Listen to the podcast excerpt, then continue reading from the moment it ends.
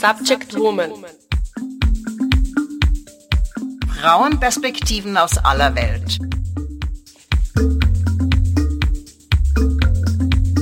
Liebe Zuhörerinnen und Zuhörer, herzlich willkommen zu Subject Woman, Frauenperspektiven aus aller Welt. Ich bin Elena Smirnova. In der Nacht auf 14. März traf Zyklon Idai auf die Küste Mosambiks, in der Nähe der Großstadt Beira. Starke Windböen, Sturmfluten und Regenfälle verursachten die größte Überschwemmung Afrikas seit 20 Jahren. Fast zwei Millionen Menschen sind betroffen. Allein in Mosambik sind über 600 Menschen gestorben und rund 240.000 Häuser wurden beschädigt oder zerstört. Die 530.000 Einwohnerstadt Beira ist komplett verwüstet. Von 95 Prozent aller Häuser wurden die Dächer fortgerissen. Die armen Viertel sind weggeschwemmt. Strom- und Telekommunikationsleitungen funktionierten tagelang nicht. Infolge des Zyklons breitete sich Cholera aus. Bislang gibt es über 5000 Krankheitsfälle. Das genaue Ausmaß der Folgen wird erst jetzt langsam ersichtlich. Aber laut der Weltorganisation für Meteorologie ist eines schon klar. Zyklon Idai war der schlimmste tropische Zyklon der südlichen Hemisphäre. Wissenschaftlerinnen können Ereignisse wie Idai zwar nicht direkt auf den Klimawandel zurückführen, jedoch ist es bewiesen, dass höhere Temperaturen und wärmere Ozeane die Intensität, Reichweite und Häufigkeit tropischer Stürme erhöhen. Wärmere Luft kann mehr Wasserdampf erhalten, was zu stärkeren Regenfällen führt, und der Meeresspiegelanstieg führt zu höheren Flutwellen. Durch den Klimawandel werden extreme Sturmschäden häufiger werden und in einem größeren Gebiet auftreten. Über diese Tragödie, die noch lange nicht zu Ende ist, wollen wir in der heutigen Ausgabe unserer Sendung sprechen. Um darüber zu diskutieren, haben wir uns mit zwei Vertreterinnen des Hilfswerk International, Bianca Weisel, die Kommunikationsverantwortliche, und Katrin Jordan, Regionalmanagerin Subsahara, Afrika und Südamerika, getroffen. Hilfswerk International ist seit vielen Jahren in Sofala tätig und mit 2400 Aktivistinnen sehr gut vernetzt. Seit dem Jahr 2000 engagiert sich Hilfswerk International für die Bevölkerung in Mosambik, dem zehntärmsten Land der Welt. Dabei stehen Nahrungssicherheit, Umweltschutz und Gesundheit in der Provinz Sofala im Mittelpunkt. Sie kennen die Herausforderungen ganz genau.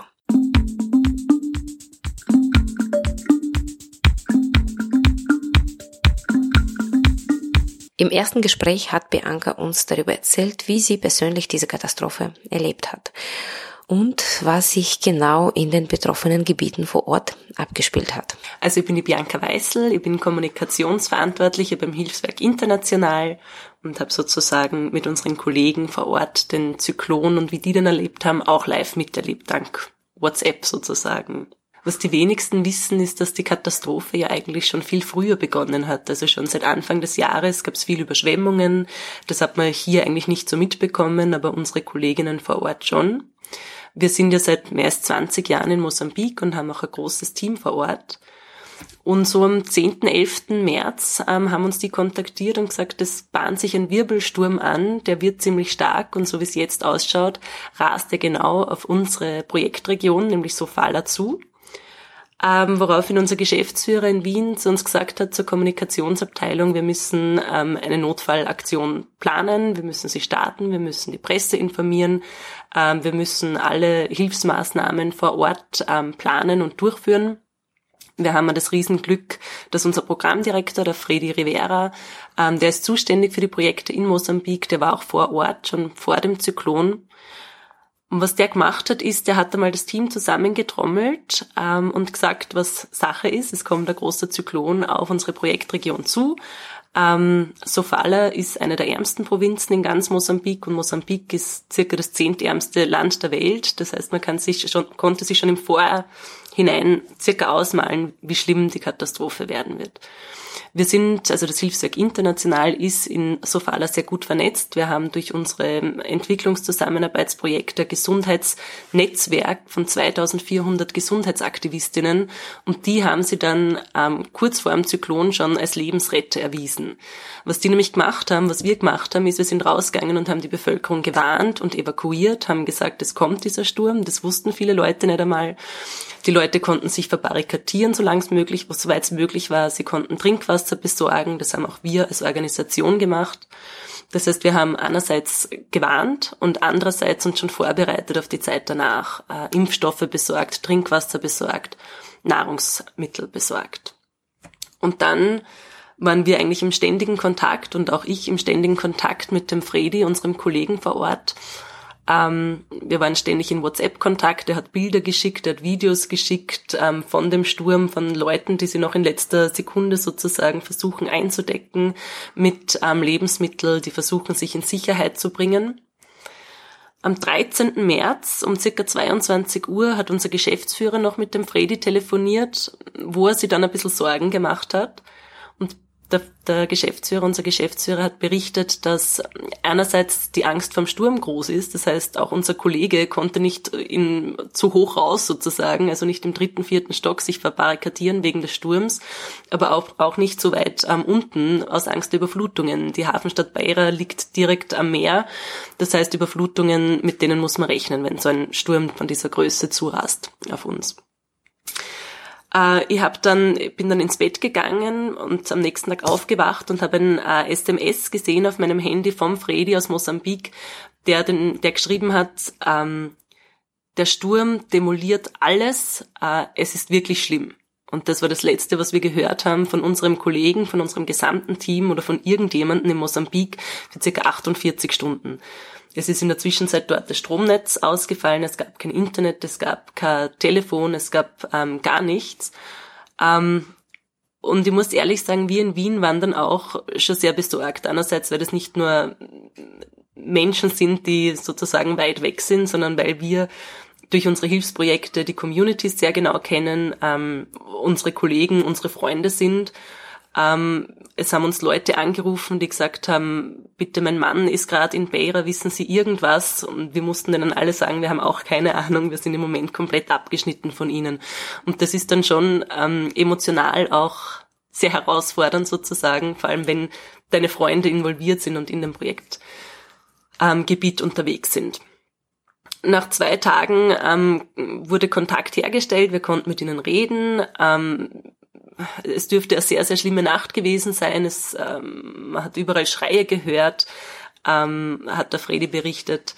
Ähm, es war alles unter Wasser, es war so viel Infrastruktur zerstört, ähm, dass die Leute und auch unsere Kollegen erst einmal wirklich schockiert waren, was wirklich tatsächlich angerichtet wurde. Ähm, wir hatten das Glück, dass vom Hilfswerk International ähm, niemand verletzt wurde und auch ihre Familien wohlauf sind. Das ist ähm, besonders schön ähm, in dieser traurigen Situation. Andererseits haben wir auch das Glück, dass unser Team sehr routiniert ist, das heißt sofort ähm, die Nothilfe gestartet hat. Es war gut, dass wir vorbereitet waren, es war gut, dass wir vor Ort waren, es war gut, dass wir ein Netzwerk haben, ähm, das so groß ist, weil dann konnten wir wirklich ähm, sofort beginnen ähm, mit im ersten Schritt einmal Search and Rescue. Das ist bei, bei Nothilfe, bei so humanitären Katastrophen ähm, geht es in erster Linie vielleicht nicht unbedingt darum, Trinkwasser zu verteilen oder Nahrung zu verteilen, sondern ähm, nach dem Zyklon Idai ging es darum, nachdem die Überschwemmungen so riesig waren und, und weite Gebiete betroffen haben, in den Medien hat man von Binnenmeeren gehört, ähm, ging es wirklich darum, dass man, dass die Menschen auf den Dächern ausgeharrt sind, dass sie auf, Bech, auf, auf Bäume geklettert sind, um den Überflutungen zu entkommen. Äh, wir hatten das Glück im Unglück, dass wir Boote zur Verfügung hatten von einem unserer Projekte, einem unserer Entwicklungszusammenarbeitsprojekte. Und mit diesen Booten sind wir ausgefahren und haben die Menschen aus, von den Dächern gerettet. Der Freddy hat uns erzählt, die Leute haben teilweise von den Dächern ihre Kinder ins Boot runtergeschmissen und wollten einfach ihre Kinder in Sicherheit wissen und ähm, haben gesagt, fahrt's weiter, nehmt die Kinder, bringt sie in Sicherheit. Also da haben sie echt dramatische Situationen abgespielt.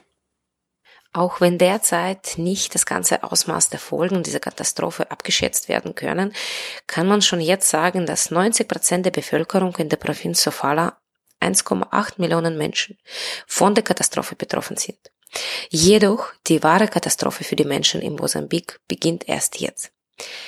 Die langfristigen Folgen sind gravierend. Zerstörte Anbauflächen und Infrastruktur, Trinkwassermangel sowie der aktuelle Cholera-Ausbruch sind nur einige Beispiele davon, womit das ohnehin sehr arme Land Mosambik noch lange zu kämpfen haben wird, sagt Bianca Weisel. Man kann es ungefähr ähm, abschätzen. Man kann einmal sagen, dass die Provinz Sofala, die so hart getroffen wurde, die hat circa zwei Millionen ähm, Einwohner. 1,8 davon, das ist die Größe von ganz Wien zum Beispiel, sind auf jeden Fall ähm, betroffen, was die Nahrungsmittelsicherheit angeht.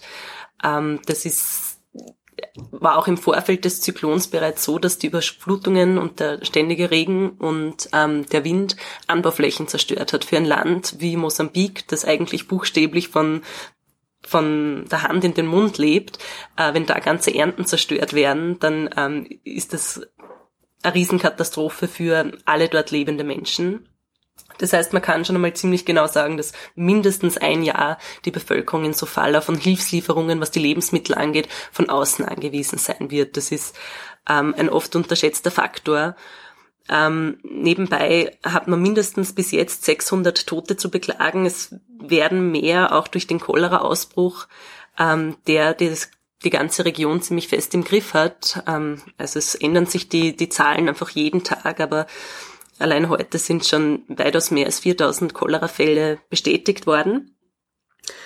Ähm, genau.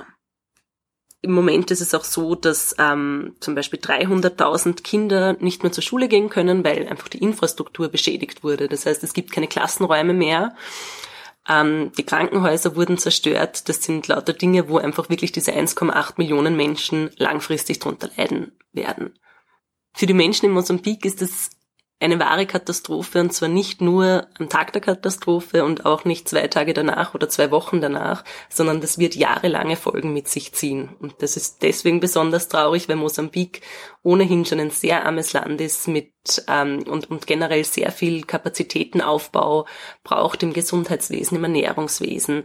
Und wenn alles, was über die letzten Jahre aufgebaut wurde, mit einem Schlag sozusagen zerstört wurde, dann wird's wirklich Jahre dauern, bis das alles wieder auf gehoben ist. Und da geht es nicht nur um die ganz banalen Dinge wie Trinkwasser und ähm, Lebensmittel, sondern da geht es um Gesundheitsversorgung, um Infrastruktur wie Krankenhäuser, da geht es um Schulen. Ähm, also das wird einiges an, an Arbeit erfolgen und einiges an gemeinsamer Arbeit von internationaler Hilfe und vom Land selber damit wir diese Katastrophe gemeinsam überwinden können. Bianca erzählte uns auch, wie Hilfswerk international die Katastrophenhilfe vor Ort in den ersten Stunden und Tagen organisiert hat und mit welchen Herausforderungen sie dabei konfrontiert waren.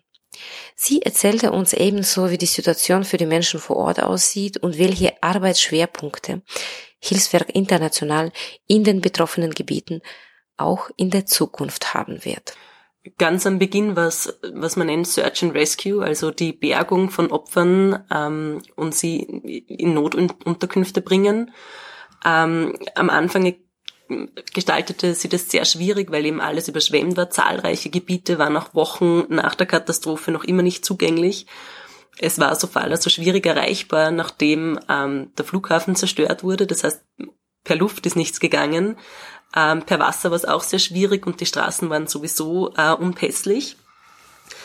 Ähm, nachdem wir eben ein gutes Netzwerk haben, ähm, war es uns doch möglich, gleich nachdem man sozusagen ähm, die Menschen geborgen hat, Notunterkünfte bereitzustellen. Und was in solchen Katastrophen ganz, ganz wichtig ist, ist sauberes Wasser und Sensibilisierung. Ein Cholera-Ausbruch oder der Ausbruch von anderen Seuchen verschlimmert so eine Katastrophe ums x-fache. Das heißt, man muss wirklich schauen, dass auch in den Notunterkünften die hygienischen Bedingungen so sind, dass sich keine Seuchen ausbreiten können.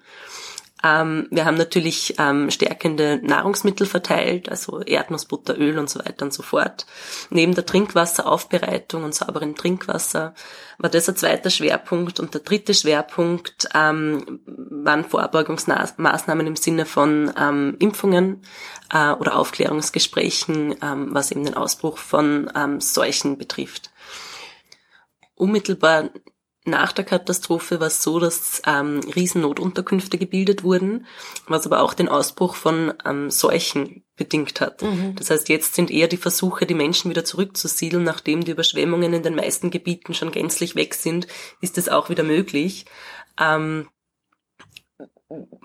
der Fokus von Hilfswerk International ist seit 20 Jahren die Mutter-Kind-Gesundheit ähm, wo unsere Stärke liegt und was wir die nächsten Jahre auch verstärkt wieder machen werden oder weiter betreiben werden, ist ähm, uns um Krankenhäuser und das Gesundheitswesen zu kümmern, den Wiederaufbau von Gesundheitsposten, die Versorgung von schwangeren Frauen, von Neugeborenen, Babys und auch Waisenkinder, ähm, dass man einerseits sicher geht, dass auch unter solchen Bedingungen sichere und gesunde Geburten ermöglicht werden können und dass man weiterhin schaut, dass die Mutter-Kind-Sterblichkeit nicht noch drastischer erhöht wird durch die Folgen der Katastrophe. Was jedoch das Ausmaß der Katastrophe unvorstellbar erhöht, ist die Vulnerabilität der betroffenen Bevölkerung, also die Anfälligkeit auf extreme Ereignisse. Denn ein gleich starkes Naturereignis hat in Europa ganz andere Auswirkungen als in Mosambik. Aber auch die Menschen innerhalb des Katastrophengebietes sind nicht im gleichen Maße betroffen. Die bestehenden soziale Ungleichheiten spielen dabei eine wichtige Rolle. Frauen und Kinder gehören zu den besonders vulnerablen Personengruppen. Wir haben gefragt, was sie so vulnerabel macht und was man machen kann, um die Resilienz, das ist die Widerstandsfähigkeit, zu erhöhen. Durch die Medien ist ein Bild gegangen von einer Frau, die zwei Tage nach dem Zyklon Idai ähm, ein, ein Kind geboren hat und die verzweifelt versucht hat, ihr Kind zu stillen. Und das funktionierte nicht, weil sie weder gegessen hat noch getrunken hat. Äh, und so wie dieser Frau ging es mindestens 260.000 Klein- und Kleinstkindern. Ähm, wenn erwachsene, gesunde Menschen vielleicht zwei Tage nicht essen, nicht trinken, ist das gesundheitlich wahnsinnig gefährlich. Wenn eine schwangere Frau nicht isst oder nicht trinkt, ein Kleinkind oder ein Baby nicht ernährt wird, dann führt das wesentlich schneller zum Tod als bei erwachsenen, ausgewachsenen Personen. Es ist alleine diese, diese Fakten macht schwangere Frauen und Kinder besonders vulnerabel, wenn diese kompletten Grundbedürfnisse wie Wasser und Nahrung fehlen. Ähm, wir vom Hilfswerk, ich habe es eh schon angesprochen, haben den Fokus Mutter-Kind-Gesundheit, weil die Mutter-Kind-Sterblichkeit in Mosambik so wahnsinnig hoch ist. Und es gibt verschiedene Gründe dafür. Einerseits ähm, ist es das Gesundheitssystem, das einfach noch in den Kinderschuhen steckt. Das heißt, es gibt ähm, Krankenhäuser, die kein fließend Wasser haben. Es gibt keine Elektrizität. Das heißt, es können keine Medikamente gekühlt werden. Es können keine Operationen durchgeführt werden. Es gibt kein Licht. Also bei einer Komplikationsgeburt bedeutet das wahnsinnig viel Schaden. Ähm, dazu kommt, dass Gesundheitsposten in einem so weitläufigen Gebiet wie Sofala oft für schwangere Frauen auch gar nicht erreichbar sind. Da müsste, wenn die vielleicht schon ein Kind zu Hause haben und, und schwanger sind, müssten sie tagelang zu Fuß in den Gesundheitsposten gehen ähm, und dort unter widrigsten ähm, Umständen, Hygienebedingungen zum Beispiel, ihr Kind auf die Welt zu bringen. Die Folge davon ist, dass viele, kind, viele Frauen zu Hause ähm, ohne Begleitung durch eine Hebamme oder medizinische Begleitung ihre Kinder zur Welt bekommen vielleicht noch bis zum letzten Tag vor der Geburt ähm, arbeiten, schwer arbeiten. Das ist auch ein Grund. Also die Entfernung zu den Gesundheitsposten von den Dörfern. Und ähm, ein dritter Grund ist die fehlende Sensibilisierung auf Hygiene während der Geburt, beziehungsweise richtige Ernährung und so weiter. Es kommen noch viele Faktoren dazu, warum äh, Mutter-Kind-Gesundheit ein so wichtiges Thema in Mosambik ist. Ähm, angefangen von Krankheiten wie HIV, Malaria, Cholera, was auch immer sonst so ausbricht. Ähm, Frauen und Kinder leiden darunter besonders und das macht sie auch zu so vulnerablen Gruppen. Und was machen wir generell auch abseits von Katastrophen, um diese Gruppen zu stärken? Ähm, einerseits geht vieles um Sensibilisierung. Du musst mit den Leuten reden, du musst gemeinsam mit den Leuten Programme entwickeln, wie man dem Ganzen entgegenwirken kann. Wie kann man gemeinsam mit den Leuten sagen, wisst ihr was, wir brauchen Wasser, was brauchen, äh, wie können wir an Wasser kommen, warum müssen wir uns die Hände waschen, ähm, warum ist Solarenergie so wichtig? Ähm, man braucht die Leute natürlich auf unserer Seite und das ist uns in Mosambik seit 20 Jahren gelungen. Wir haben zum Beispiel geschafft, dass viele von unseren Innovationen, die wir gemeinsam mit den lokalen Communities entwickelt haben, vom Gesundheitsministerium in die nationale Agenda übernommen wurde. Also das ist weitaus mehr als klassische Entwicklungshilfe, ich gebe dir was, ähm, mhm. ähm, sondern das ist wirklich nachhaltige Entwicklungszusammenarbeit, die über heute hinaus wirkt und die langfristig das Land unterstützt, ähm, auf eigenen Beinen zu stehen. Ähm, unsere Gesundheitskomponenten oder unsere Projektkomponenten in Mosambik ähm, sind sehr divers, weil auch die Problemstellungen nicht so einfach zu beheben sind. Einen Brunnen zu bauen wird nicht reichen, sozusagen die Mutter-Kind-Gesundheit langfristig zu verbessern. Sondern es geht einerseits um Energie, das haben wir vorher schon angesprochen, eben für Wasser, ähm, für, für Licht, für die Kühlung von Medikamenten. Es geht aber auch darum, kultursensitiv zu sein. Das heißt, zu sagen, zu akzeptieren den Fakt, dass viele Leute, viele Menschen in Mosambik kein Vertrauen in das Medizinsystem haben, eben weil es teilweise ähm, nicht gut ausgestattet ist. Ähm, man muss mit der Bevölkerung arbeiten, dass sich das ändert. Wir haben zum Beispiel ähm, Mütterhäuser gebaut, neben Gesundheitsposten. Das sind Räume für werdende Mütter, wo sie sich treffen können, bereits Tage vor der Geburt, durchaus auch mit ihren schon vorhandenen Kindern, wo immer eine Hebamme anwesend ist. Man spricht über Geburt, man spricht über Hygiene, man spricht über die Zeit nach der Geburt, über das Wochenbett und so weiter. Und wenn dann die Geburt wirklich losgeht, ähm, ist man quasi gleich neben einem Gesundheitsposten, ähm, den wir auch mitgeholfen haben zu modernisieren durch Elektrizität und Wasser. Dafür braucht man einen sehr langen Atem. Das funktioniert nicht von heute auf morgen. Ähm, aber ich glaube, das ist auch so ein Ding, das mir persönlich wichtig ist und das wichtig ist für die Wirksamkeit von Entwicklungsprojekten, ist mit den Menschen gemeinsam zu arbeiten und Lösungen zu entwickeln, an die alle glauben.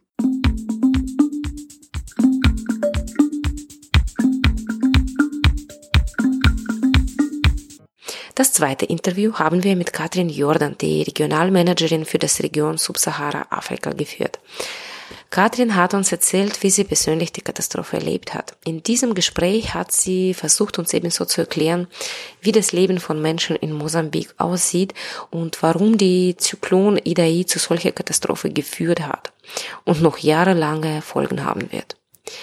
Wir sind mit Katrin viel detaillierter auf die Frage der Vulnerabilität der Frauen und Kinder bei den Katastrophen eingegangen und haben darüber diskutiert, was man wirksam dagegen tun kann, um die Resilienz der Menschen vor Ort und besonders von Frauen und Kindern zu erhöhen und welche Rolle die UN-Nachhaltigkeitsziele dabei spielen.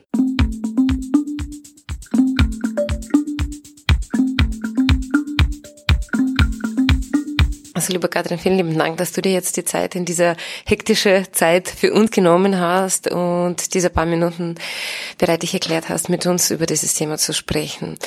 Ich fange gleich an. Wir haben schon mit der Bianca gesprochen. Das ist eine wahnsinnige Katastrophe mit unvorstellbaren für uns Ausmaß, wo jeder von euch, von Hilfswerk International, sich direkt betroffen fühlt. Wie hast du das äh, miterlebt und wahrgenommen? Ähm, ich bin seit zwei Jahren für die Region ähm, Subsahara-Afrika und vor allem auch mit dem Schwerpunktland Mosambik zuständig beim Hilfswerk International und war auch schon zweimal dort. Mich hat die Katastrophe sehr, sehr betroffen, ähm, weil ich die ganzen Menschen kenne. Ich weiß, wie es dort aussieht, die Dörfer, wie die aufgebaut sind und die sind einfach von Grund auf auch schon sehr einfach und sehr arme äh, Gegend ähm, und wie dieser ähm, Zyklon äh, an Land getroffen ist, war ich, habe ich auch schlaflose Nächte gehabt, weil ich mir immer nur vorgestellt habe, wie schaut's dort jetzt aus? Wie können, wohin können sich die Menschen retten? Es ist ganz flach. Es gibt eigentlich keine Anhöhen. Man hat es auch in den Medienberichten gesehen, die Leute haben sich auf die Dächer geflohen, auf Bäume, weil es einfach nichts anderes gibt. Und mich hat das wirklich sehr, sehr betroffen und beschäftigt. Vielleicht können wir jetzt noch die ganzen Ausmaß dieser Katastrophe noch nicht abschätzen. Aber was glaubst du, können wir jetzt ungefähr vorhersagen? Wie schauen überhaupt die langfristigen Folgen? Ich glaube, eine langfristige beziehungsweise auch relativ bald äh, sichtbare Folge davon wird sein, dass große, große Teile der Ernte, also fast die gesamte Ernte ist zerstört und die Menschen in Sofala leben vor allem von Subsistenzwirtschaft. Also die Bauern, die ihre kleinen Felder haben und so viel produzieren, dass sie ein bisschen auch was verkaufen können, deren Leben, Lebensgrundlage ist einfach zerstört. Es gibt diese Felder nicht mehr.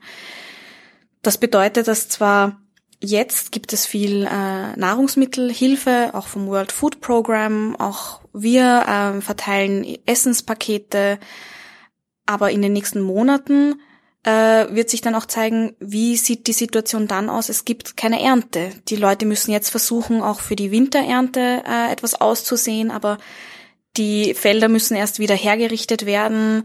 Ähm, man kann sich das noch nicht ganz vorstellen, wie sich das auswirken wird, aber wir vermuten, dass es auf, in den nächsten Jahren auch ganz besonders die Lebensmittelknappheit der Bevölkerung betreffen wird. Ähm, wir haben deswegen auch begonnen, jetzt ähm, schnell wachsendes Pflanzenmaterial, also Samen auszuteilen, damit die Leute beginnen können, das, was von ihren Feldern noch übrig ist, wieder zu bestellen. Ähm, auch die Gemeinden, an die an der Küste leben, da weiß man nicht genau, wie sie das beeinflusst hat und beeinflussen wird, diese Zerstörung. Die leben vor allem vom Fischfang. Wie aber jetzt der Fischbestand ist, wie die Situation ist, das kann man noch überhaupt nicht einschätzen. Ähm, die Frauen in diesen Fischergemeinden haben oft auch die Aufgabe, Schrimps oder Krabben und Muscheln zu sammeln. Ob diese ähm, Lebensmittel, die aus dem Meer gewonnen werden, ob die jetzt auch noch so vorhanden sind, das weiß man nicht genau. Das werden wir dann sehen. Eigentlich die Katastrophe beginnt ja zuerst. Genau, also jetzt kommt die Katastrophe nach der Katastrophe. Die ersten Auswirkungen haben wir schon gesehen ähm, eben die kurzfristigen Auswirkungen wie es gibt kein Wasser, es gibt ähm, die Infrastruktur ist zerstört. Ähm, aber langfristig wird sich dann auch zeigen, wie wirkt sich das zum Beispiel die Zerstör Zerstörung der Schulen oder der Gesundheitsposten auf das Leben der Bevölkerung aus. Im Moment verteilen Hilfsorganisationen Hygiene, ähm, Kits oder ähm, auch Medi Erste Hilfe, Medizin, ähm, Medikamente werden verteilt. Aber wann werden die Infrastruktur, wann werden die Schulen, wann werden die Gesundheitsposten, wann wird das wieder so funktionieren, äh, wie es soll? Und das wird vor allem Frauen und Kinder betreffen, die ähm, sowieso schon die vulnerabelsten, die am meisten gefährdendsten sind und in Katastrophen noch besonders. Ähm, wir arbeiten in Hilfs also in äh, Sofala ähm, besonders auch im Gesundheitsbereich. Das heißt, das ist auch ein Bereich, der uns sehr viel Sorgen macht. Ähm, die Frauen und Kinder, die dort leben, brauchen unbedingt Zugang zu Infrastruktur wie ähm, Gynäkologie oder Neugeborenenbetreuung. Wie sehr jetzt diese äh, eh schon sehr magere Infrastruktur überhaupt noch vorhanden ist, das müssen wir auch erst ähm, genau untersuchen.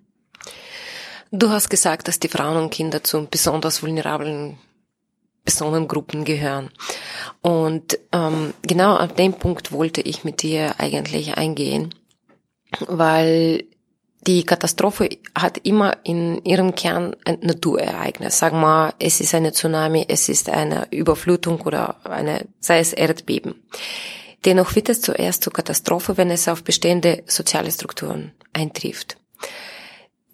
Und wir wissen auch, dass ähm, nicht alle Bevölkerungsgruppen gleich, im gleichen Ausmaß von diesen Katastrophen betroffen sind. Was macht eigentlich Frauen und Kinder so äh, vulnerabel? Ähm, die Grundsituation, wenn man sich die in Mosambik anschaut, ist das Leben einer Frau dort sowieso schon nicht leicht. Frauen haben nicht die gleiche Stellung wie Männer. Ähm, sie haben auch nicht nur eine Doppel- und Dreifachbelastung. Sie kümmern sich um die Kinder, sie schmeißen nicht nur den Haushalt, sondern sie arbeiten auch noch auf dem Feld. Sie haben oft sehr, sehr viele Kinder. Die Geburtenrate ist sehr hoch, ungefähr ähm, vier Kinder pro Frau. Ähm, die Frauen werden auch sehr, kriegen sehr früh Kinder. Das heißt, es ist nichts Ungewöhnliches, ein 16-, 17-jähriges äh, Mädchen zu sehen, das schon zwei Kinder hat. Das ist natürlich auch für die Gesundheit von den Frauen ähm, besonders gravierend. Ähm,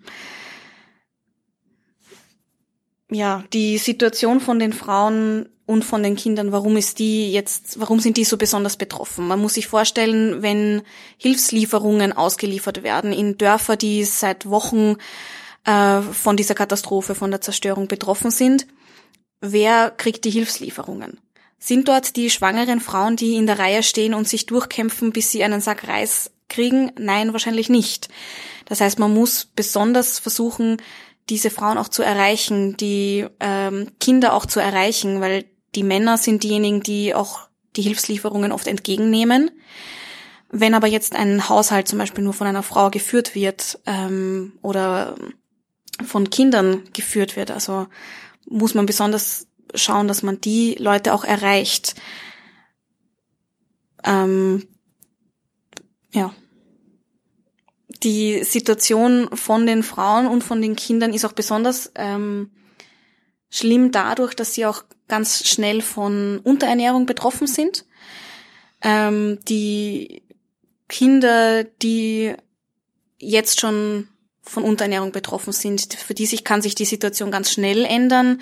Das heißt, die müssen auch in medizinische Betreuung bei der Verteilung von so Essenspaketen, Nahrungspaketen muss man auch darauf achten, dass eben die ähm, Nutritional Values, also die Ernährungswerte ähm, für die Kinder eingehalten werden, weil die brauchen oft andere Sachen als die Erwachsenen. Ähm, das heißt, in unserem Fall versuchen wir jetzt auch genau auf diese Kinder einzugehen. Die Frauen lernen auch, wie sie äh, nahrhafte Mahlzeiten für ihre Kinder zubereiten können und wie sie auch für sich selbst äh, ihre Gesundheit so gut ähm, erhalten können, dass eben, wenn sie auch noch äh, stillen, dass sie ihre Kinder auch noch äh, ernähren können. Wenn die Frauen unterernährt sind, ähm, haben sie auch keine Milch mehr. Ähm, das heißt, auch darauf muss geachtet werden, damit auch gerade die Neugeborenen die ähm, die Vitamine und die Nährstoffe bekommen, die sie brauchen. Man kann sich in Mosambik die Situation auch im Moment noch nicht so genau vorstellen, weil man auch nicht genau weiß, wirklich, wie viele Familien von wie viel Zerstörung betroffen sind, wie die Familien auch damit dann umgehen. Ähm, in so Katastrophensituationen sind Frauen auch besonders ähm, von sexueller Gewalt bedroht. Das muss man auch äh, mit bedenken. Das heißt, äh, diejenigen Frauen, die auch äh, Opfer von Gender-Based Violence geworden sind, auf die muss man auch äh, einen Fokus legen. Es werden jetzt in den Gesundheitsposten auch äh, Gruppen gegründet von äh, Frauen eben, die davon betroffen sind oder betroffen waren, gemeinsam mit den Krankenschwestern, die dort arbeiten, um psychosoziale äh, Unterstützungsgruppen zu äh, gründen, um die Frauen eben in diesen Situationen auch zu unterstützen. Ganz wichtig dabei ist aber auch nicht die Männer zu vergessen. Ähm, wir vom Hilfswerk International versuchen immer in unseren Programmen ganz viel ähm, Trainings und äh, Vorträge zu halten, die Leute zu informieren, ähm, so das klassische Capacity Building ähm, durchzuführen, weil sowas bleibt auch äh, nach einer Katastrophe, äh, wenn die Infrastruktur vielleicht zerstört ist, das, was die Leute vorher auch gelernt haben, das geht ja nicht verloren. Ähm, das heißt, es ist auch jetzt besonders wichtig in diesen ähm, Awareness-Raising-Sessions, in diesen äh, Veranstaltungen, wo es eben um die Gesundheit der Kinder, der Frauen und der Männer geht, auch die Männer beiseite zu nehmen, am besten auch mit ihnen extra zu sprechen, am besten noch dazu von Mann zu Mann. Unsere Community Worker sind sowohl Frauen als auch Männer, das heißt, die Männer werden dann mit den Männern reden und die müssen auch darüber informiert werden, was können sie tun, um die Gesundheit ihrer Familie, ihrer Familienmitglieder, ihrer Frauen, ihrer Kinder zu erhalten.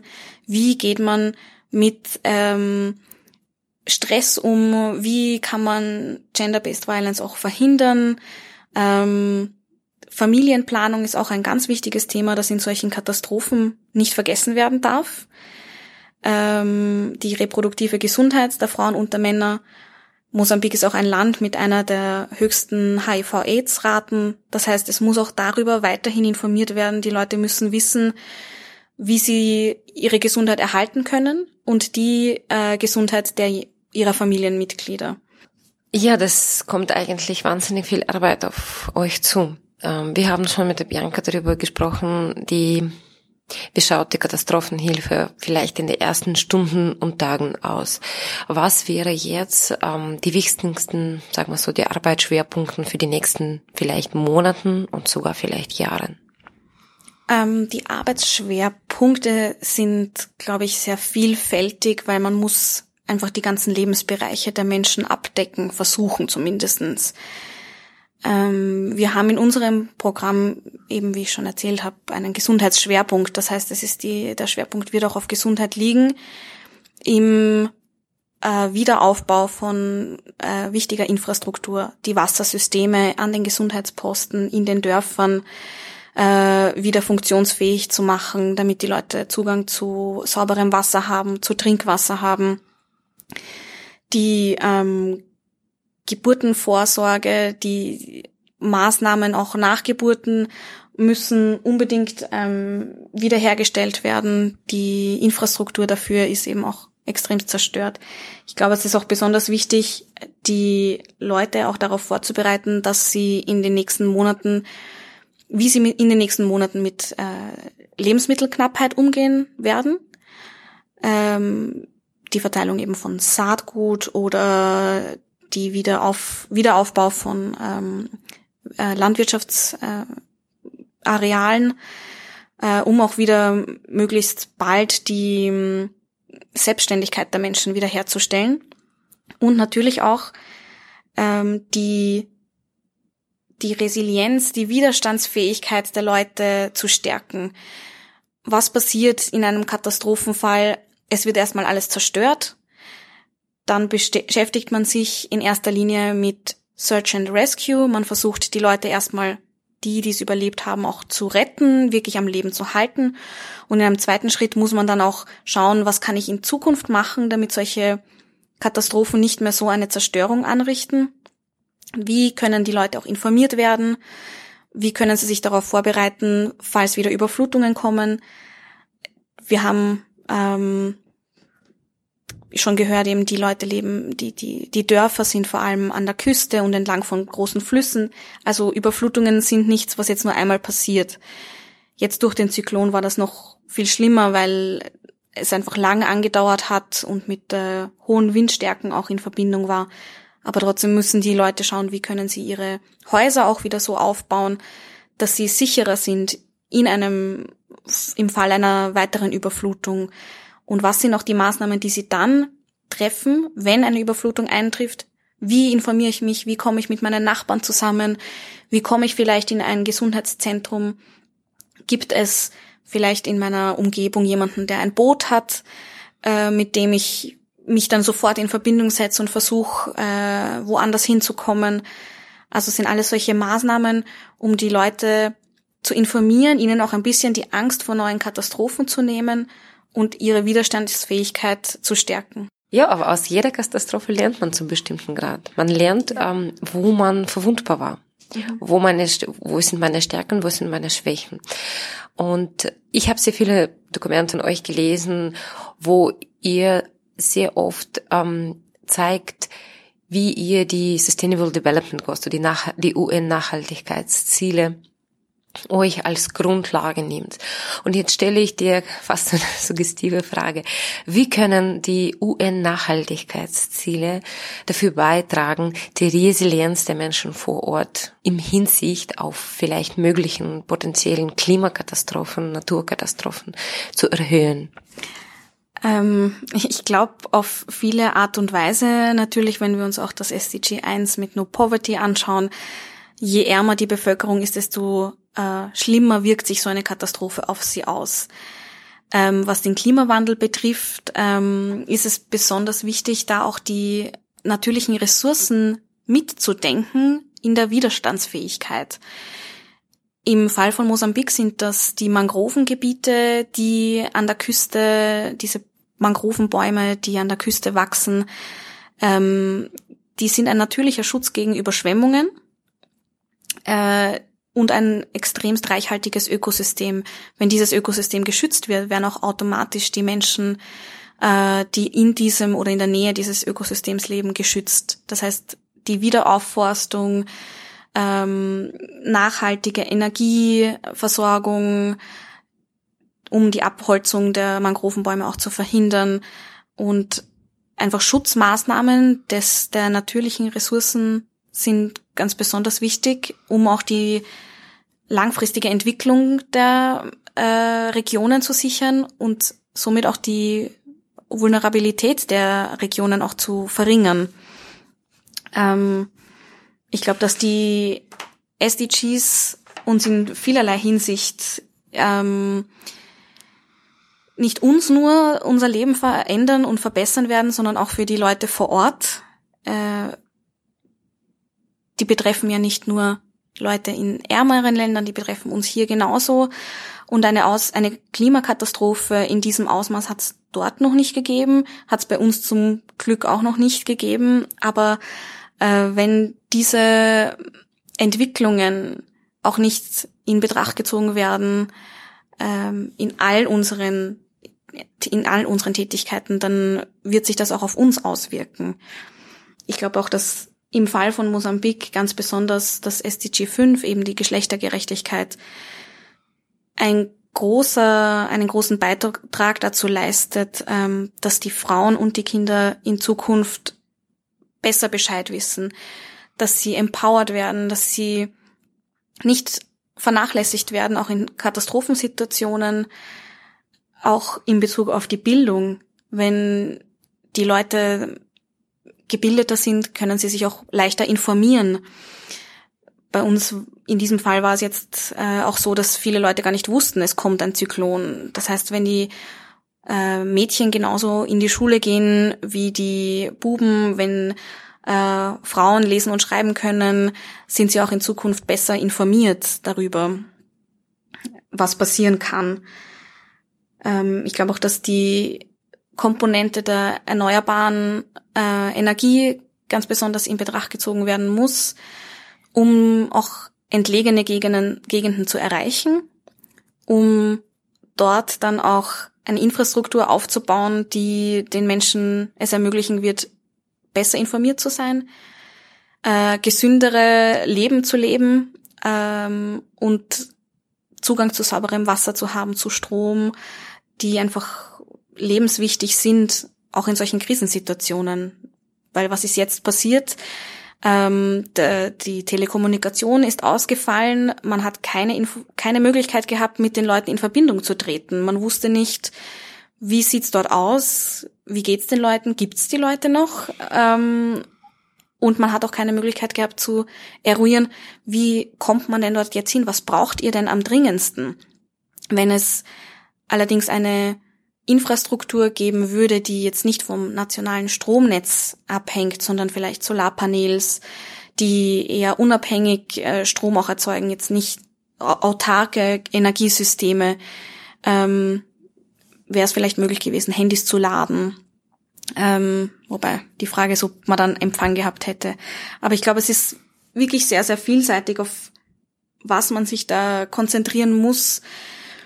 Man muss das Ganze nicht als einzelne Aktivitäten sehen, sondern als, wir sagen so gern den Begriff, als ökosystemischen Entwicklungsansatz, weil man einfach alle äh, Umstände, die unser Leben und das Leben der Menschen vor Ort betreffen, mit in Betracht ziehen muss, um eine nachhaltige und langfristige Entwicklung auch zu ermöglichen.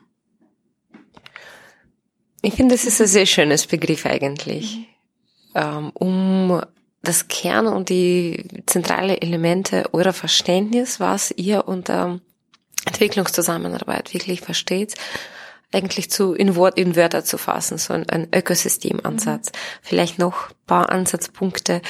Was wie seht ihr das? Was ist eigentlich eine moderne ähm, Entwicklungszusammenarbeit im 21. Jahrhundert, wo wir wirklich die nachhaltige Entwicklung als Grundboden äh, dafür sehen? Mhm. Ich glaube, eine moderne, ein moderner Ansatz für Entwicklungszusammenarbeit äh, ist auf jeden Fall die Menschen, den Menschen auf Augenhöhe zu begegnen. Wir versuchen immer eben die Kapazitäten von den Leuten zu stärken. Das heißt, weniger Verteilung von Gütern. Natürlich ist das jetzt in so einer Katastrophensituation auch wichtig, aber mehr das Wissen der Leute zu stärken, die Potenziale der Leute zu erkennen und ihnen sie dabei zu unterstützen, ähm, diese Potenziale auch zu entfalten. Ich glaube, dass wir viel von den Menschen vor Ort lernen können, umgekehrt wahrscheinlich auch. Wenn man die Leute auch fragt, wie seht ihr das, was braucht ihr am meisten, dann kommt man da am, am schnellsten voran. Ähm, wir haben eigentlich in allen unseren Projekten diesen ökosystemischen Ansatz, diesen ganzheitlichen Entwicklungsansatz. Und ich habe in meiner letzten Reise in Mosambik ähm, ein sehr nettes Erlebnis gehabt. Äh, da haben wir ein Treffen gehabt in einer Dorfgemeinde. Da ging es darum, zu evaluieren, zu schauen, wie ist das, das Projekt ähm, zum Umweltschutz abgelaufen äh, was können wir noch in Zukunft äh, inkludieren. Und ich bin dann mit den Frauen gemeinsam gesessen. Mein Kollege äh, vor Ort, der Vigilio, ist mit den Männern in einer Gruppe gesessen. Und wir haben einfach so gefragt, was wünscht ihr euch? Was braucht ihr? Wir wollten eigentlich darauf hinaus, sollen wir auch im Gesundheitsbereich was machen? Was, oder braucht ihr Solarpanels? Was wäre denn das, wie wir euch unterstützen können? Und die Frauen mit denen ich zusammengesessen bin, die haben mir nur immer wieder gesagt, weitermachen, unser Wissen zu erweitern, uns weiterhin dabei zu unterstützen, zu lernen. Sie haben wirklich den, den Fokus darauf gelegt und unterstrichen, wie wichtig sie es finden, dass sie Bescheid wissen über ihre Rechte, äh, über ihre Gesundheit, über äh, ihre Einkommensmöglichkeiten.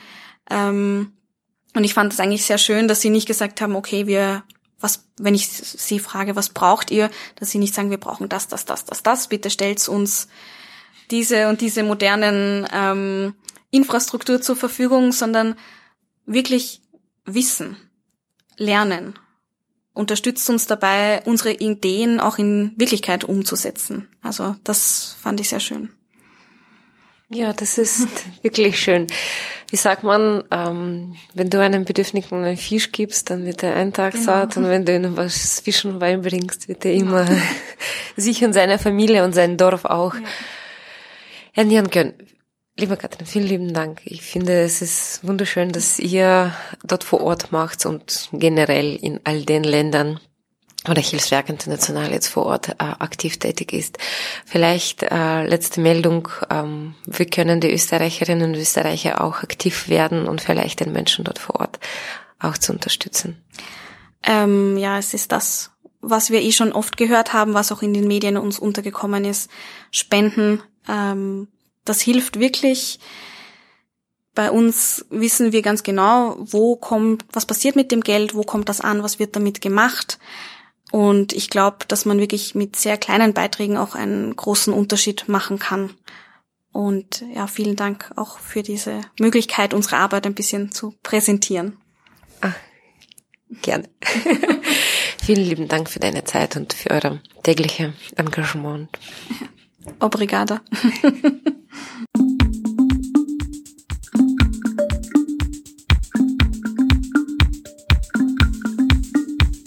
Abschließend wollen wir uns bei unseren Interviewpartnerinnen für ihre Zeit und für die Unterstützung bei der Vorbereitung dieser Ausgabe bedanken. Einen besonderen Dank wollen wir auch dem ganzen Team von Hilfswerk International für ihre tägliche Arbeit und Engagement aussprechen. Solch treibende Kräfte werden in unserer Gesellschaft heutzutage besonders benötigt. Ich bin Elena Smirnova und ich verabschiede mich von Ihnen, liebe Zuhörerinnen und Zuhörer, und bedanke mich ebenso bei Ihnen für Ihre Aufmerksamkeit. Bis zum nächsten Mal und auf Wiederhören.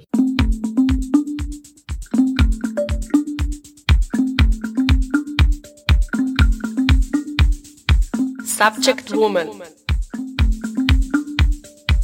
Frauenperspektiven aus aller Welt.